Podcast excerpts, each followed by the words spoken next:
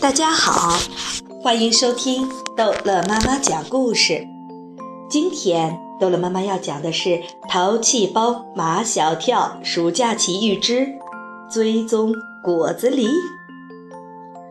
大黄狗飞快地刨着脚下的土，刨着刨着，土里露出一张花脸来，白鼻梁，一双像黑弹球一样的大眼睛，正惊恐地望着大黄狗。果子狸，小非洲拍拍大黄狗的脑袋，跑呀，快跑呀！大黄狗拼命地跑起来，一只，两只，三只，一共有六只。六只果子狸从土坑里被刨了出来，眨眼间便跑得无影无踪了。这六只果子狸就是刚被人活埋的。马小跳和小非洲都感到十分庆幸。幸好我们来得及时，不然这几只果子狸就没命了。大黄狗，给你记一功。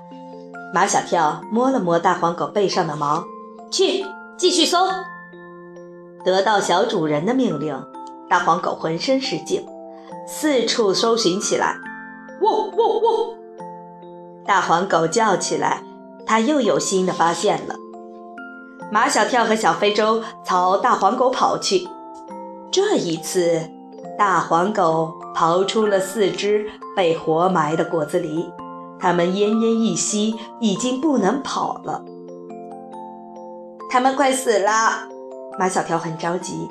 小非洲，你知道怎么抢救它们吗？不用抢救，小非洲说，它们是被憋的，呼吸呼吸这里山里的空气，过一会儿就好了。他们带着大黄狗继续向前搜索，又救出几只被活埋的果子狸。看太阳已经在头顶了，马小跳的肚子咕咕地叫了起来，该回去吃午饭了。马小跳和小非洲带着大黄狗下了山，回到村子里。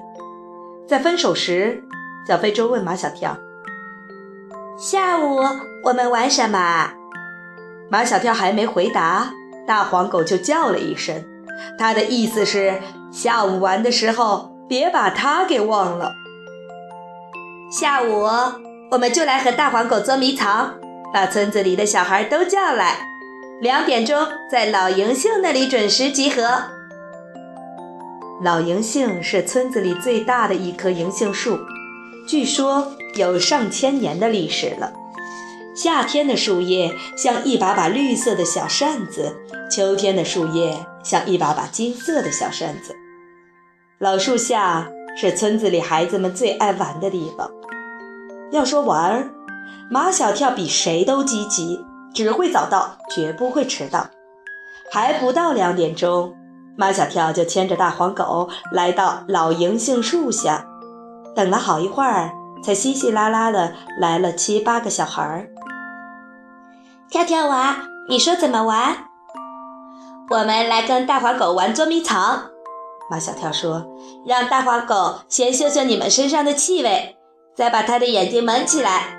给你们十分钟时间，找好藏身的地方。十分钟后，我就放大黄狗来找你们啦。”七八个小孩站成一排，让大黄狗闻。大黄狗嗅得十分仔细。从脚往上嗅，一直嗅到它够不着的地方。好，等我把大黄狗的眼睛蒙上，你们就跑。马小跳拿一块黑布蒙上大黄狗的眼睛，孩子们朝四面八方跑去。十分钟后，马小跳解开蒙着大黄狗眼睛的黑布条，大黄狗撒腿就跑。大黄狗跑到一口井边，大叫起来：“喔喔喔！”难道有人掉进井里了？马小跳趴在井口向下看，原来这是一口枯井。小非洲正蹲在井底下。小非洲，快上来吧！虽然是枯井，井口上还架着轱辘。马小跳放下绳子，费了好大的劲，才把小非洲摇上来。哎，好不容易爬下去，刚蹲下来就被发现了。小非洲觉得很没面子。大黄狗也太厉害了，这么深的井底，它也能嗅得出我的味道。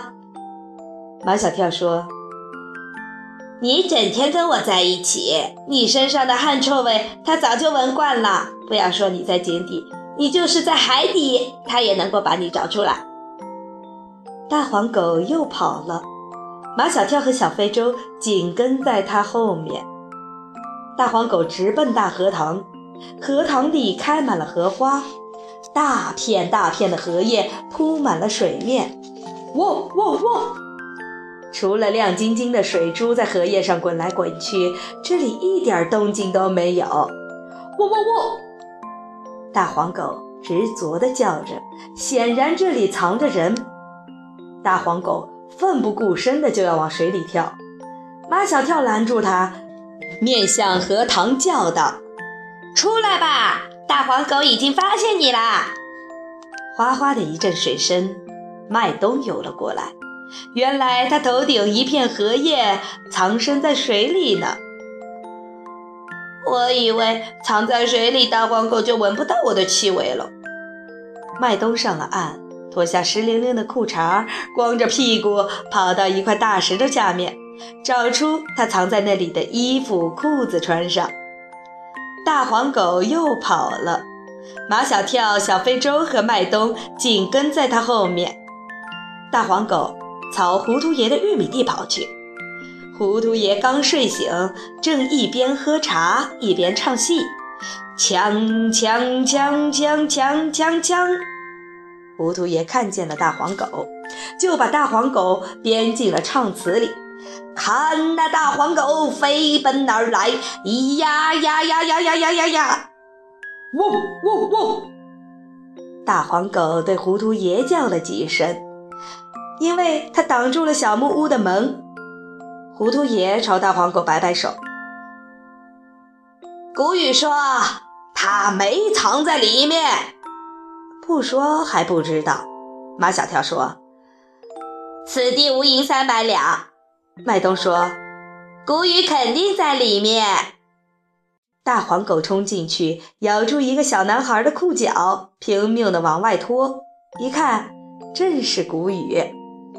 糊涂爷还在犯糊涂。谷雨，不要怪我，我可没对大黄狗说你在里面。